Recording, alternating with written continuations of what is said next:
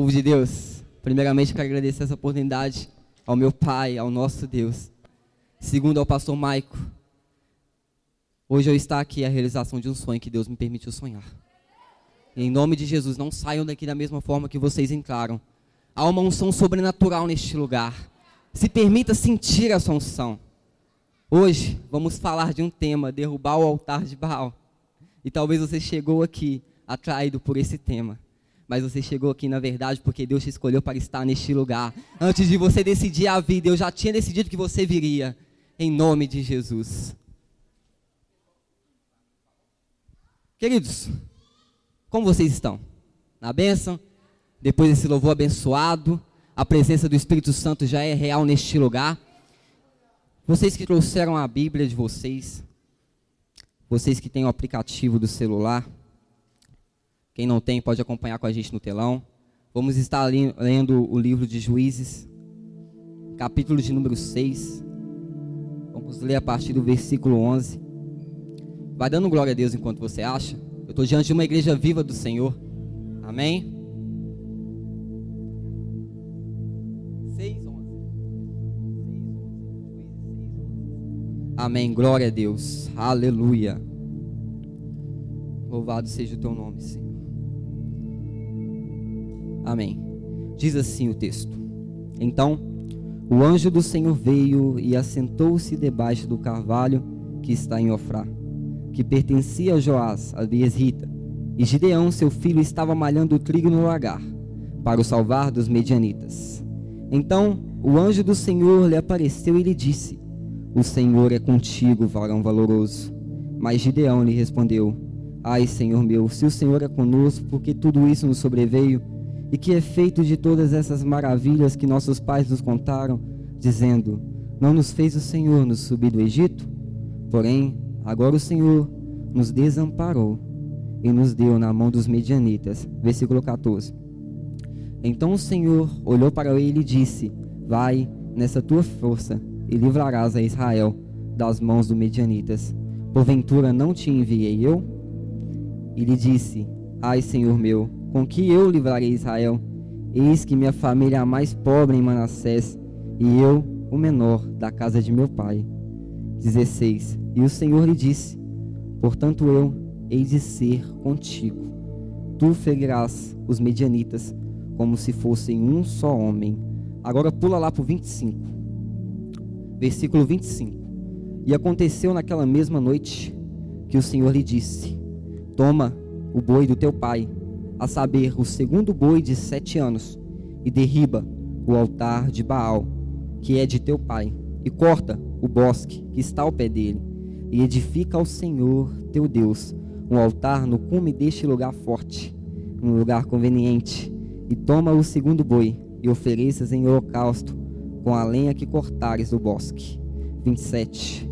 Então Gideão tomou dez homens dentre os seus servos, e fez como o Senhor lhe dissera. E sucedeu que, temendo ele a casa de seu pai e os homens daquela cidade, não fez de dia, mas fez-o de noite. 28. Levantando, pois, os homens daquela cidade de madrugada, eis que estava o altar de Baal derrubado. Repita comigo: o altar de Baal derrubado. E o bosque que estava ao pé dele cortado. E o segundo boi foi oferecido no altar de novo edificado. Curva sua cabeça, feche seus olhos, coloque a mão na altura do seu coração. Peça ao Senhor que venha falar com você nessa noite. Peça ao Espírito Santo que venha trabalhar no seu coração de uma forma sobrenatural. Em nome de Jesus, feche os olhos. Querido Deus eterno Pai, eu me coloco como um instrumento em tuas mãos. Pai, que não seja mais o Wesley, mas o teu Espírito através da minha vida. Pai, me usa como um instrumento Fala aquilo que os teus filhos e filhas precisam ouvir nessa noite. Pai, é o que eu te peço e te agradeço pelo que o Senhor vai fazer aqui. Em nome de Jesus. Amém. Queridos, para entendermos a passagem ao qual acabamos de ler, precisamos pegar um contexto, voltar a alguns versículos. No início do capítulo 6, a palavra de Deus vai nos dizer que o povo de Israel estava passando por um momento de dificuldades. O povo de Israel estava passando por um momento muito difícil. Tudo que aquele povo plantava, vinham os medianitas, e roubava. Tudo que aquele povo semeava, viu os medianitas e destruía. E isso aconteceu porque o povo de Israel havia esquecido de Deus. O povo de Israel havia se afastado de Deus. Deus já não era mais prioridade para aquela nação. E o sofrimento era tanto que aquele povo eles tinham que se esconder em cavernas. Pensa, o povo de Deus se escondendo em cavernas. e assim também é com a gente, todas as vezes que nos afastamos de Deus, o sofrimento ele vem. Porque o nosso lugar não é longe de Deus, o nosso lugar é perto de Deus, o nosso lugar é perto da presença. Quer ver? Quem aqui veio no último culto? Bastante pessoas, né? No último culto nós aprendemos a carregar a presença de Deus numa mensagem que foi revelada ao pastor Maico pelo nosso Deus. Hoje nós vamos aprender a colocar a presença de Deus como prioridade em nossas vidas. Amém? Então o momento que aquele povo estava passando era muito difícil. Era um momento assim de adversidade. Existia um exército que corrompia, que queria destruir aquele povo e tudo que aquele povo plantava, eles vinham e roubavam. Mas no meio daquele povo existia alguém que clamava. E a palavra clamar significa orar incansavelmente, empenhadamente. Quando você ora empenhadamente, Deus responde. Sempre que você clamar, o céu vai se abrir. Glória a Deus.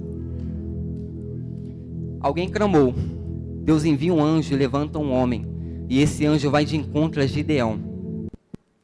Gideão, eu sou contigo. Gideão, eu sou contigo. Gideão, eis que eu vou te usar para libertar a nação de Israel.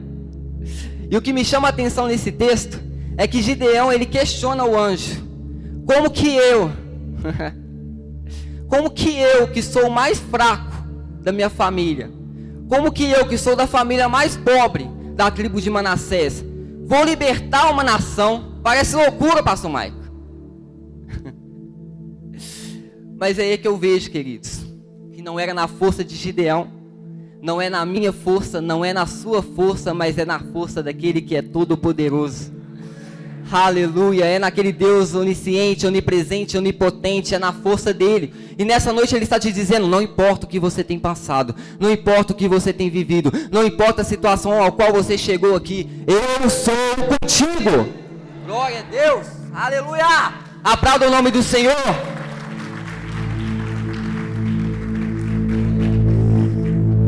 Louvado seja o nome dele. Gideão usado por Deus, antes de libertar Israel, o Senhor dá uma ordem a ele.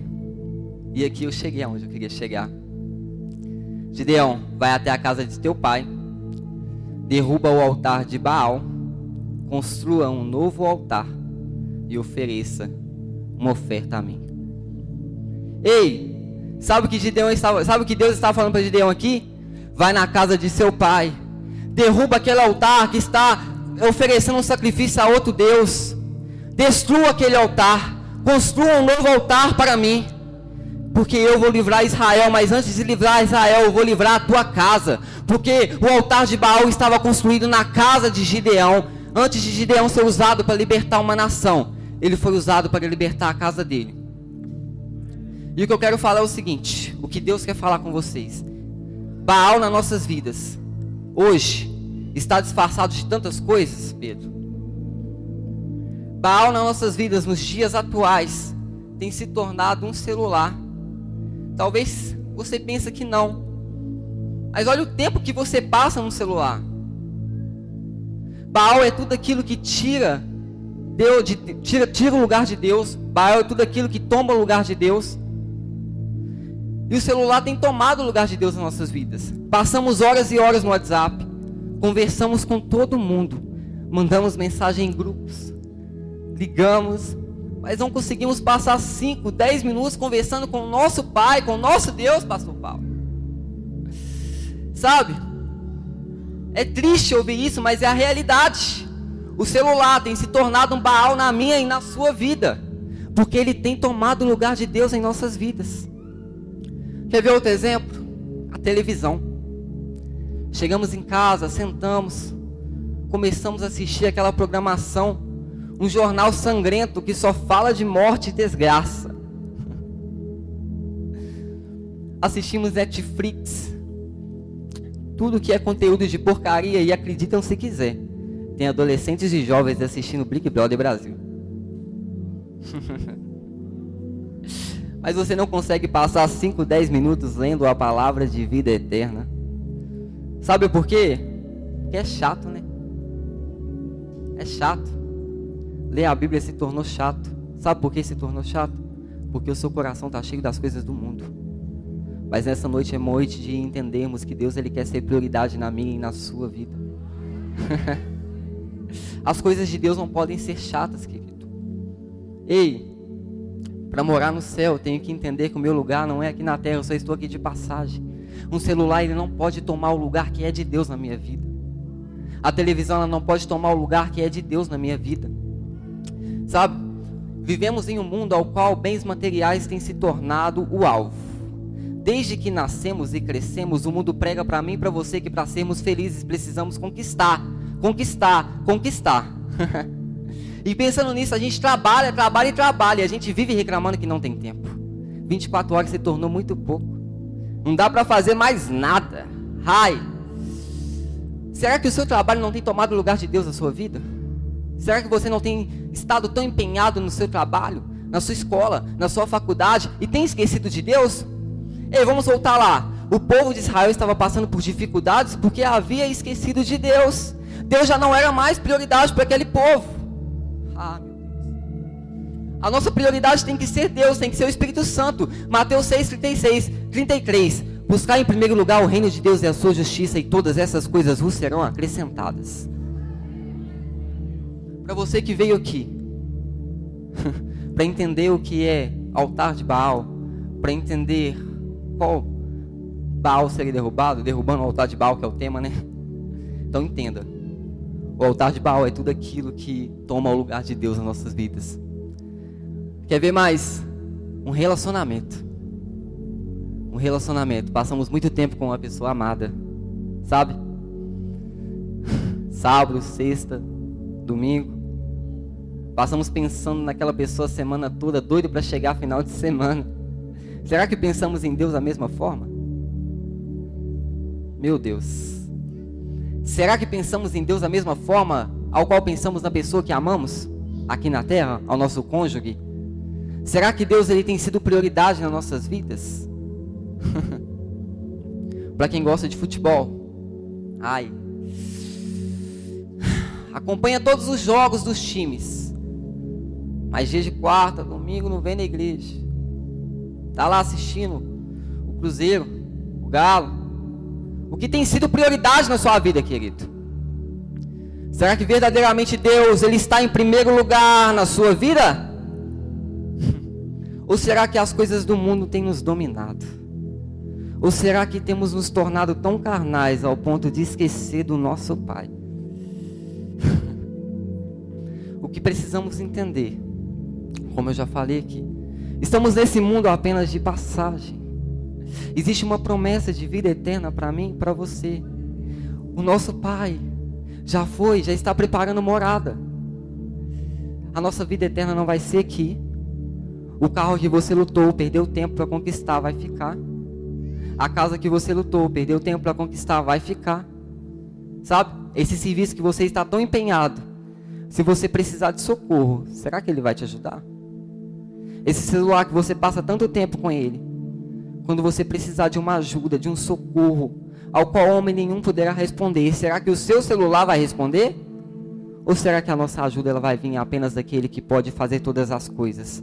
Apenas daquele Deus que é onisciente, onipresente, onipotente e sabe exatamente da sua necessidade e sabe exatamente do que você precisa.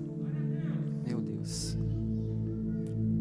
Antes de Gideão libertar Israel, ele teve que derrubar o altar de Baal que estava construído na casa dele. E ele conseguiu libertar uma nação sendo usado pelo Espírito Santo, sendo usado por Deus. E aqui eu quero te falar uma coisa. Talvez você ache loucura o que eu vou falar aqui. Mas Deus quer levantar Gideões nessa noite. Deus quer levantar Gideões nessa noite. Ei, talvez você ache loucura o que eu vou te falar, mas Deus vai te usar para libertar a sua nação. Poucas pessoas receberam, né? Deus vai te usar para libertar essa nação. Oh, talvez você fale, Wesley, como que eu vou libertar essa nação? A nação brasileira tem aproximadamente 7 bilhões de pessoas, é loucura. Mas eu quero te dizer, talvez a sua nação seja a sua vizinhança, talvez a sua nação seja a sua família, talvez a sua nação seja uma pessoa que você vai alcançar e ganhar para Deus, ganhar para Jesus.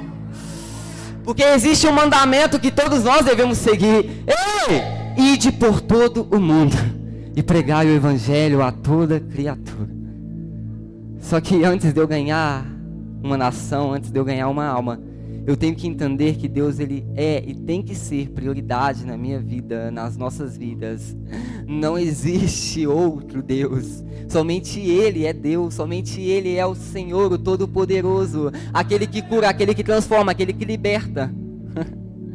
Culto de jovens.